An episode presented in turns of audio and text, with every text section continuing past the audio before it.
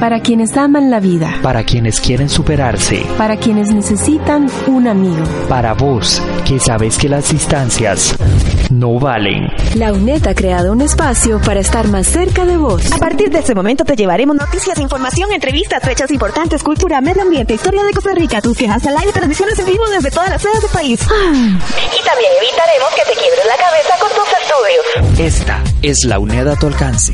Onda UNED. Un programa de la Escuela de Ciencias Sociales y Humanidades de la UNED. Escuchanos de lunes a viernes a las 8 de la noche por la 101.5 FM. Onda UNED. Acortando distancias. Es pura vida. Hola Priscila, ¿todo bien? ¿Cómo estuvo tu viaje de la zona sur a San José? Súper bien. Por cierto, ¿supiste que la Federación de Estudiantes de la UNED cambió su domicilio? Sí, claro, lo vi en la, en la página del Facebook de la Federación. Mira, ahí viene Erika. Ya llegó de Talamanca. Hola, pura vida.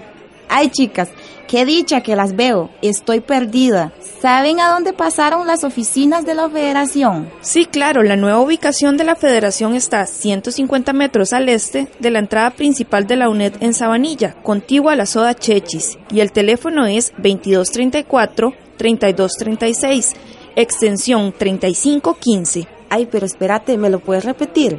2234-3236, extensión 3515. FEUNET, conectando a la comunidad estudiantil. Hay gente construyendo realidades. Hay gente construyendo ideas. Hay gente construyendo sociedades. Hay gente que construye el mundo. Sociedades constructivas, solo en Onda UNED. Si Peter Pan viniera a buscarme una noche azul, que me sorprenda a oscuras, por favor, que no dé la luz, no vaya a descubrir que suelo mentir cuando juro ser aún ese niño quien le va a contar que la gran ciudad no dejó ninguno ni uno vivo. Hola, ¿qué tal? Bienvenido bienvenida a Onda UNED. Es un gusto presentarte hoy este programa tan especial. Hoy, 23 de abril, se conmemora el Día Internacional del Libro y para celebrar este día, Onda UNED tiene un invitado muy representativo. Hoy nos acompaña un escritor nacional, quien también es editor de obras literarias. Él se llama Daniel Garro. Vamos a estar conversando con él sobre el proceso que vive un escritor para plasmar su obra y sobre el acompañamiento del editor. Así que quédate con nosotros que ya casi regresamos con Onda UNED. Onda UNED, acortando distancias. Sociedades constructivas, solo en Onda UNED. Como te mencionábamos anteriormente, hoy 23 de abril se conmemora el Día Internacional del Libro, un día muy significativo para miles de lectores, hombres y mujeres de todo el mundo. El libro construye la memoria de la humanidad. Es escondido, prohibido, íntimo, pícaro, nos hace soñar, nos lleva de viaje a miles de lugares, es influyente, refrescante y universal. Independientemente de los formatos de la lectura y los gustos de los lectores, es el libro la memoria de toda la historia de la humanidad según su época y tiempo. Onda UNED, acortando distancias. ¿Sabías que? El 23 de abril es la fecha de nacimiento o fallecimiento de importantes autores. En 1616 murieron Inca Garcilaso de la Vega y William Shakespeare. Miguel de Cervantes murió un 22 de abril, pero es sepultado un 23 de abril. En España, principalmente en Cataluña, se celebra el 23 de abril el Día de San Jorge y la tradición es regalar un libro y una rosa. En 1996, la UNESCO escogió esta fecha para rendir tributo al libro y sus autores y así fomentar la lectura. Onda UNED, acortando distancias. Para celebrar el Día del Libro en Onda UNED vamos a hablar de los sentimientos, motivaciones y cómo se materializa una creación literaria en un libro y su acompañamiento a través de un editor. Escuchemos esta canción de Fernando Delgadillo titulada Del libro de los días y regresamos con nuestro invitado. Los sueños son espumas de la mar y hay que poner la capa como el viento venga el talento trabaja, el genio crea. No vuelvas nunca al sitio de tus viejas alegrías. La concordia alimenta, la discordia nos consume. Ningún hombre es mejor que su conversación. Una respuesta suave es la cura para la cólera. Nunca respondas la pregunta que no te hayan hecho. El ánimo se inclina, son los pies los que resbalan. Cuenta tus penas a ti mismo, tus alegrías al mundo. Pon las cosas en su sitio que ellas te darán el tuyo dependen mucho la felicidad del movimiento. Estudia el poder del silencio.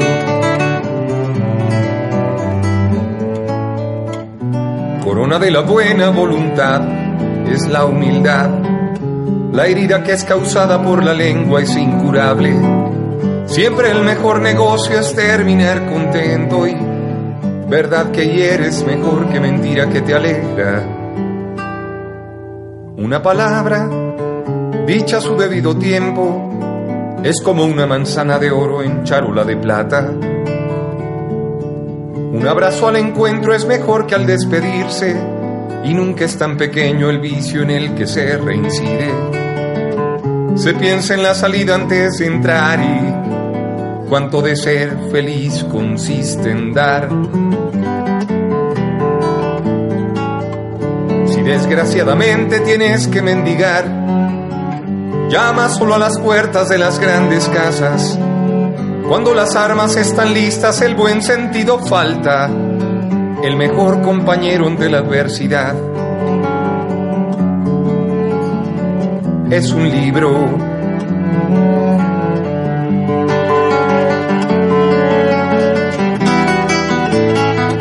El final es principio en mi canción los rumores son mentiras a medias y la lengua del sabio está en su corazón y el corazón del tonto está en su lengua. No sé si siempre pasa esto que canto, yo lo aprendo en mi libro de los días. En este me derrumbo y me levanto para saberlo aunque dará la vida.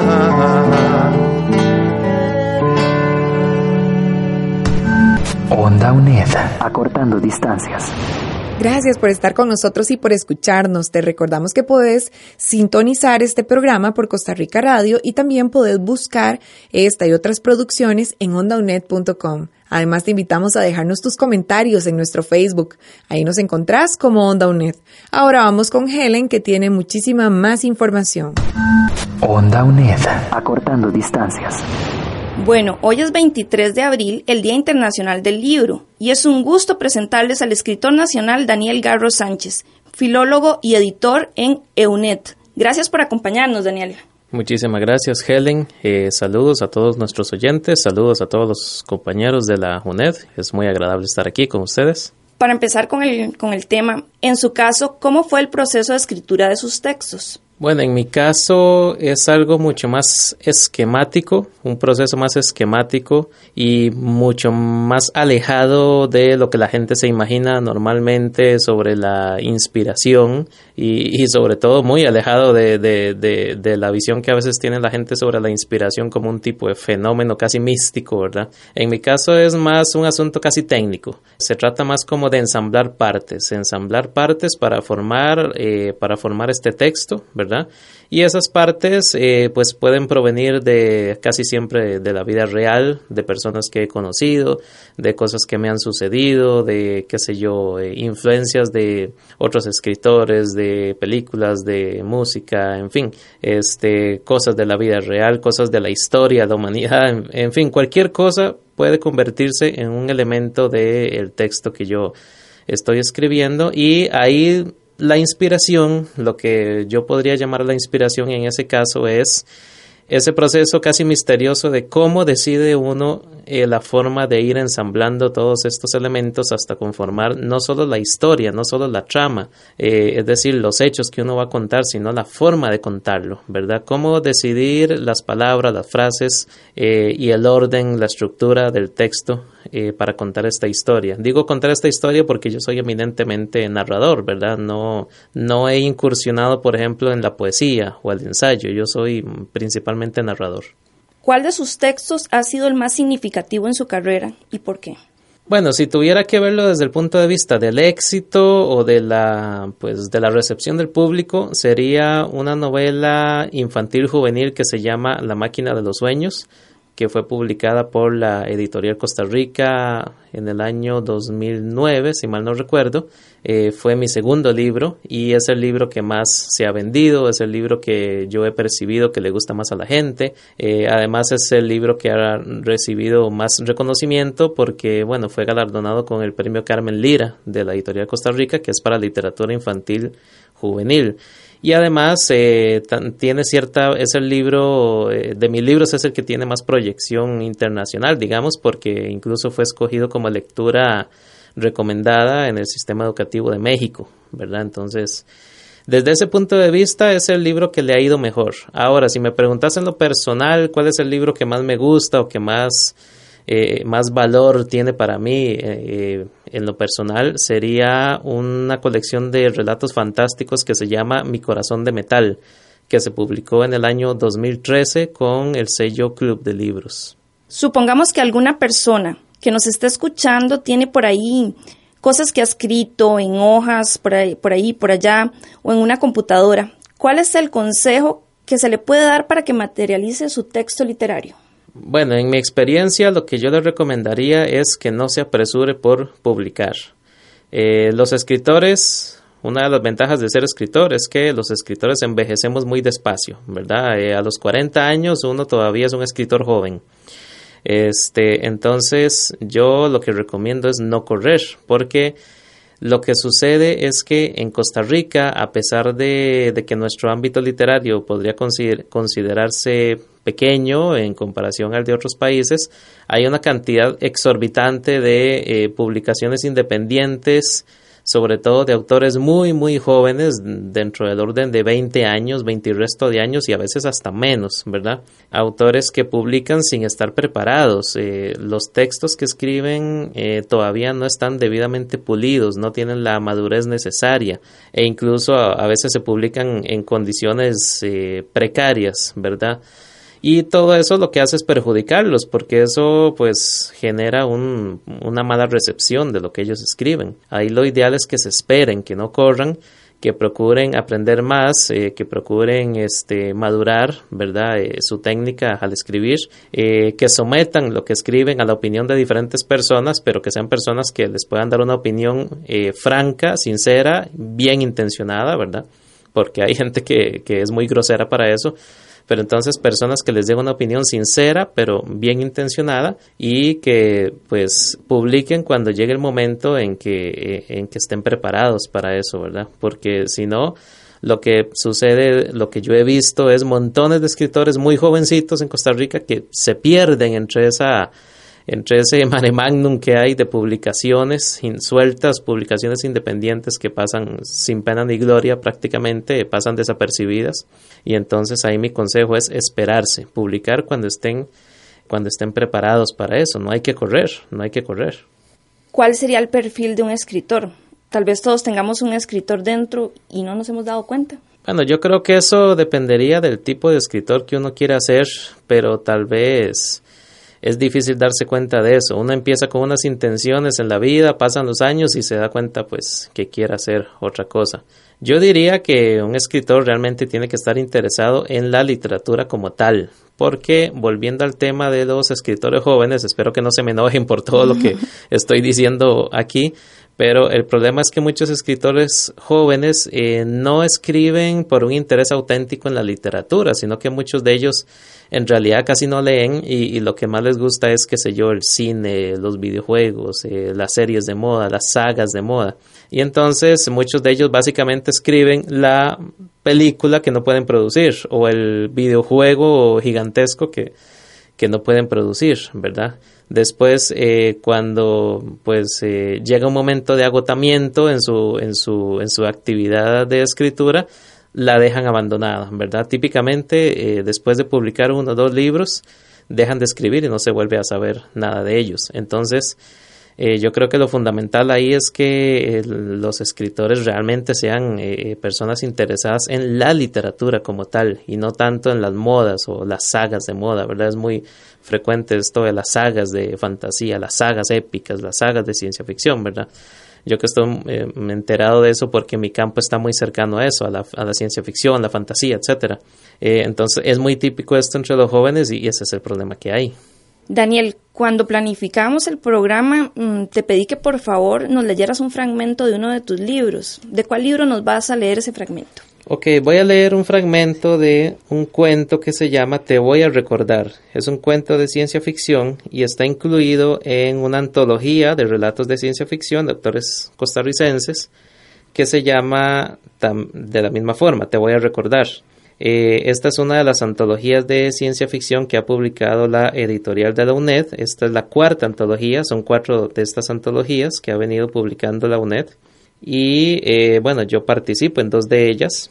Esta, la última, es del año 2015, es la más reciente y entonces voy a leerles un fragmento de este cuento. Eh, antes, de, antes de leerlo, nada más quisiera comentarles que yo en este relato traté de hacer algo al estilo de los cuentos, de los relatos fantásticos clásicos, en el sentido de que se presenta una situación eh, peculiar o extraña eh, o inexplicable, y este puede tener dos explicaciones, una explicación racional y una irracional, ¿verdad? La explicación irracional estaría en el terreno de lo sobrenatural. En este caso, tratándose de ciencia ficción, esa explicación irracional estaría en el terreno de lo pseudocientífico, ¿verdad? Entonces, eh, voy a leerles el inicio del relato para antojarlos y que busquen el libro después y lo lean.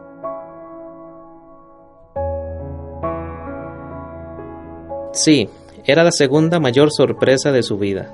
La primera había sido 20 años atrás, cuando le informaron que su hija había aparecido muerta en uno de los callejones que poco tenían que ver con las torres de cristal que se veían desde lejos y la imagen turística de la ciudad.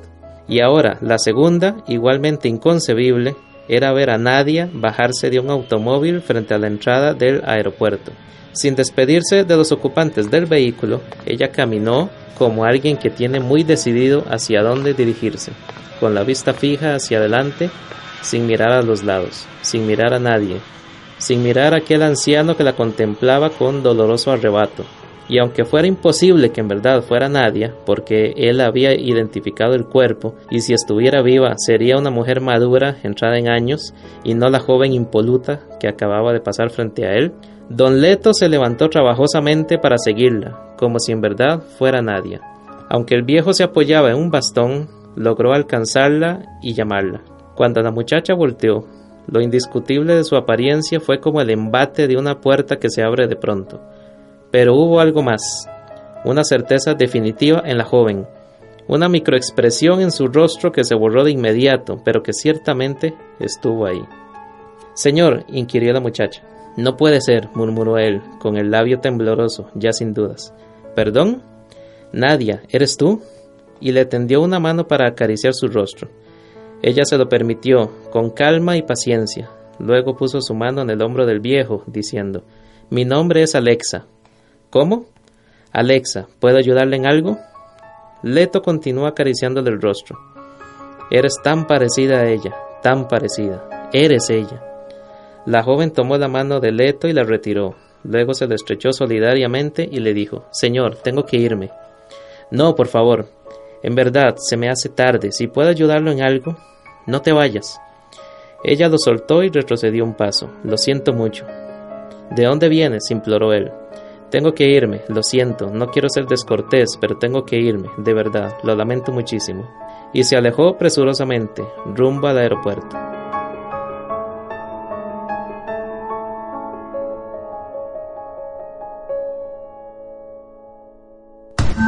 Onda UNED, acortando distancias. Vamos a hacer una pausa y ya casi volvemos a Onda UNED. Quédate con nosotros. Te recordamos que puedes escuchar este y otros programas en ondaunet.com y también déjanos tu comentario en nuestro Facebook. Ahí nos buscas como Onda UNED.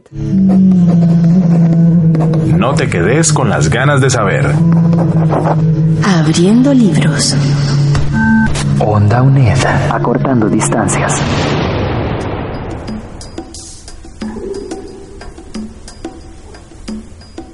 La palabra libro está muy cercana a la palabra libre. Solo la letra final las distancia, la O de libro y la E de libre. No sé si ambos vocablos vienen del latín liber, libro, pero lo cierto es que se complementan perfectamente. El libro es uno de los instrumentos creados por el hombre para hacernos libres, libres de la ignorancia, libres de la ignominia, libres también de los demonios, libres de los tiranos, de las fiebres milenaristas y turbios legendarios, de lo propio, de la trivialidad, de la pequeñez. El libro afirma la libertad de nuestras opciones y caminos distintos, establece la individualidad y al mismo tiempo fortalece la sociedad y exalta la imaginación. Sergio Pitol. Fragmento del discurso en la inauguración de la biblioteca del Instituto Cervantes de Sofía. Onda UNED, acortando distancias. Muy bien, estamos de vuelta en Onda UNED conmemorando el Día Internacional del Libro y hoy tenemos el gusto de estar con el escritor y editor nacional Daniel Garro. Ahora conversaremos con Daniel Garro, el editor. Daniel, tal vez puedes explicarnos de qué trata el trabajo de un editor de un libro y quién puede ser editor. Ok, el editor es la persona que eh, introduce cambios, bueno, decide si el texto que se va a publicar necesita cambios eh, para que salga publicado de la mejor forma posible. Es la persona que tiene el control de todo el proceso de publicación del libro. Eh, el editor trasciende, va más allá de la, por ejemplo, de lo que hace el filólogo o el corrector de estilo. El corrector de estilo se limita a revisar la parte escrita, eh, eh, mejorarla, eliminar errores, ¿verdad? Pero el editor hace cambios de fondo en el texto, ¿ok? El editor ya decide cosas, por ejemplo, si es narrativa, decide cosas como si hay que hacerle cambios a la historia, cambiar personajes, cambiar nombres, cambiar acciones de la historia, situaciones, la conclusión, eh, eh, la estructuración de los capítulos, este, la estructuración de los actos de la historia, el título del libro, este, en fin, eh, a veces puede ser que el editor simplemente, dependiendo de, pues, del texto, de qué tan bien o qué tan, qué tan problemático esté, eh, puede ser que el editor solo haga unos pequeños cambiecitos o a veces casi ningún cambio, así como puede haber casos ya extremos en que el editor prácticamente le pide al autor que, que reescriba partes enteras del libro e incluso se da también que, el libro salga con algunas partes escritas por el propio editor y no por el autor, ¿verdad? Eh, nosotros eh, en nuestra oficina usamos el ejemplo de, por ejemplo, eh, la música. Cuando uno adquiere un disco o una grabación de un artista, sobre todo de música popular, ¿verdad? Puede ser que lo que uno está escuchando ahí sea trabajo del productor, del arreglista, del ingeniero de sonido y de, en fin, de un montón de personas y, de último el, propio artista, ¿verdad? A veces la mayor parte del trabajo que uno está escuchando ahí es trabajo de otra gente y no del propio artista.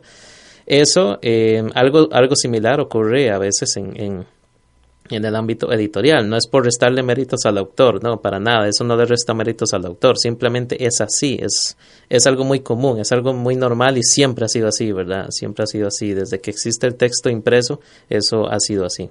¿Y quién puede ser editor? Bueno, e, es muy tentador decir que un editor debería ser filólogo, ¿verdad? Es muy tentador responder eso, pero no, realmente eh, las, las, eh, las habilidades del editor pueden ser desarrolladas por personas que se dediquen a otras profesiones, tienen mucho que ver con la lectura, tienen mucho que ver con el, el cuidado al detalle, la atención al detalle en el texto, y no solo en el texto escrito, sino en la parte gráfica también, este, en la parte estructural del libro. Este, entonces, así como hay editores que no son filólogos, ¿verdad? Asimismo, hay filólogos que, filólogos que no saben nada de, edición de un libro. Y es que, bueno, yo que soy filólogo, les puedo decir que por lo menos en, en la carrera universitaria, a nosotros no nos enseñan absolutamente nada sobre la edición de un libro. Aprendemos sobre expresión escrita, ¿verdad? Sobre gramática y, bueno, y las profundidades de la teoría literaria, pero eh, sobre el proceso de edición de un libro, eso no le enseñan nada a uno, eso uno lo aprende en la calle, como decimos popularmente, se aprende en la calle, ya trabajando con editoriales y con otros e- editores, ¿verdad?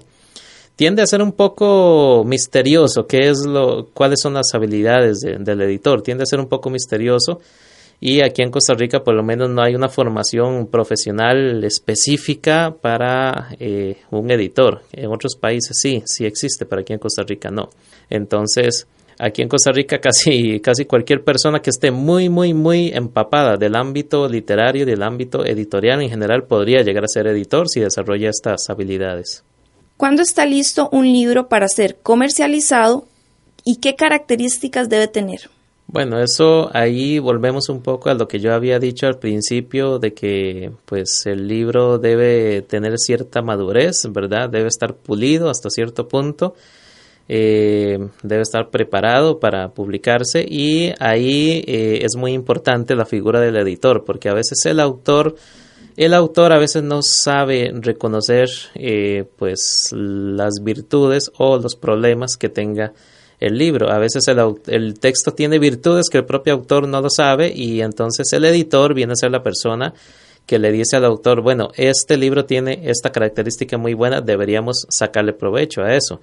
Mientras que por otro lado, el editor es el llamado a decirle al autor que el libro tiene X problema y que es mejor eliminarlo, ¿verdad? Entonces, eh, ahí por eso es, es importante la presencia de un editor para que exista esa dinámica que permita pulir el texto. ¿Cuándo está listo un texto? Bueno, eso es, es difícil saberlo. A veces es muy obvio, muy claro que un texto ya, ya quedó bien, así como está, así como quedó pulido, mientras que en otros casos eh, es mucho más difícil saberlo, ¿verdad? Y ahí es cuando los editores tienden a preguntarse si, si estarán haciendo bien o estarán haciendo mal, si los cambios que están introduciendo eran necesarios, si hará falta introducir más cambios o, o si no, si el texto ya está listo, así como quedó. Eh, si se le podía sacar más el jugo a la historia, en fin, son cosas a veces difíciles de definir, pero eh, de nuevo, eh, es el resultado de esa dinámica entre el autor y el editor. Eso quiere decir que no siempre este, los escritores que publican un libro recurren a un editor. Es correcto. en las editoriales independientes muchas veces eh, no se hace ese seguimiento editorial, es decir, no, no existe esa figura del editor. A veces eh, se limita, el dueño de la editorial se limita a ser un, un, administrador de la editorial, nada más, pero no un editor. Hay otras editoriales donde sí, sí hay una figura muy fuerte y muy, muy influyente de, de, de un editor, ¿verdad? Eh, y ya en el caso de las publicaciones independientes, que es cuando un autor, el propio autor consigue diseñador, filólogo, imprenta, etcétera, y se encarga de hacer todo el proceso, pues ahí claramente no existe, no existe la figura del editor, y por eso es que eh, la mayoría de las veces, no siempre, pero la mayoría de las veces las publicaciones independientes tienden a ser tan eh, defectuosas, ¿verdad? En todo sentido, no solo en el sentido del texto propiamente dicho, sino a nivel gráfico también, a nivel de impresión, van con muchos problemas. Daniel, nos gustaría que nos diera un mensaje final, eh, un consejo a esos escritores, hombres y mujeres en potencia, que aún no se atreven a dar el paso para plasmar su texto literario. Ok, yo creo que mi principal consejo sería que más allá de que cuenten o no con un editor, eh, cuando vayan a publicar su texto o su libro, lo importante es que ese libro sea pulido, ese texto, perdón, sea pulido, que sea sometido a diferentes lecturas, que haya otras personas que lo lean, que les den opiniones. Es importante que haya otro par de ojos, ¿verdad? Con otro criterio, que le ponga, personas que le pongan atención a cosas distintas a las que uno le pone atención cuando revisa su texto. De hecho, eh, aunque yo, por ejemplo, yo soy filólogo y soy editor, yo, le, yo siempre le doy mis propios textos, se los doy a otras personas para que los lean y me den sus opiniones, para no quedarse solo con lo que yo piense. Incluso aquí en la editorial de la UNED, por ejemplo, todo texto que se vaya a publicar se revisa de oficio, pasa por el proceso de corrección y edición de oficio. No importa que el autor sea, pues, otro filólogo, no importa que sea un autor ya reconocido, consolidado, ¿verdad? Eh, todo texto tiene que pasar por ese proceso de corrección y edición. No importa que el, resultado de eso al final sea cambiar una coma, no importa. El hecho es que tiene que pasar por ese proceso para, eh, para que exista ese diálogo entre diferentes criterios a la hora de pulir el texto. Así que esa es mi, mi principal recomendación, que le den sus textos a personas pues confiables, ¿verdad? Personas confiables no solo en el sentido de, de pues de que no les vayan a plagiar el texto, ¿verdad? Sino confiables en el sentido de que les den una opinión valiosa y que no le tengan miedo o no le tengan miedo a, a, las críticas de la gente, no le tengan miedo al rechazo. Eh, si presentan el texto en una editorial y la editorial lo rechaza, eh, pues que no pierdan la motivación por eso. Este, la mayoría de las veces eh, las obras famosas eh, pues tuvieron un periplo por diferentes editoriales, ¿verdad? Y, y, una cantidad de rechazos a veces muy grande. Entonces, que no pierdan la motivación por eso y que no tomen a mal las, los comentarios desfavorables, las críticas desfavorables, más bien que aprendan de ellas. Gracias, Daniel. Ha sido un gusto compartir con usted este día tan especial, el Día del Libro, este espacio. Muchísimas gracias y esperamos estar en algún otro programa. Muchísimas gracias a ustedes, gracias a vos Helen por la invitación y bueno, espero, eh, espero que esta no sea la última vez. Hasta pronto.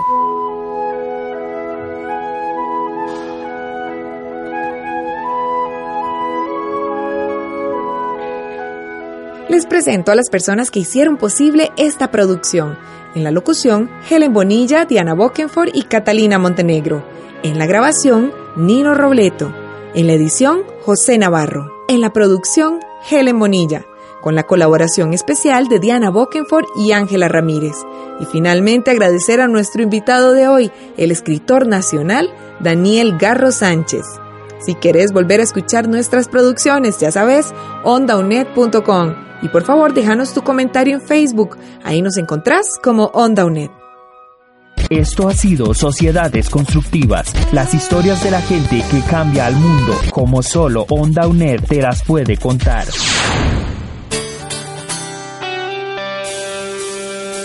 El programa de gerontología de la UNED ofrece cursos libres para personas mayores de 50 años en computación, inglés, uso de teléfonos inteligentes, estimulación de la memoria, movimiento humano y mucho más. Además ofrece capacitaciones gerontológicas mediante cursos, seminarios y talleres en atención y cuidado de la persona adulta mayor. Matrícula del 16 de mayo al 25 de mayo de 2018. Informes a los teléfonos 2202-1914, 2202-1852 y 2253-1921. Síguenos en Facebook Programa de Gerontología UNED.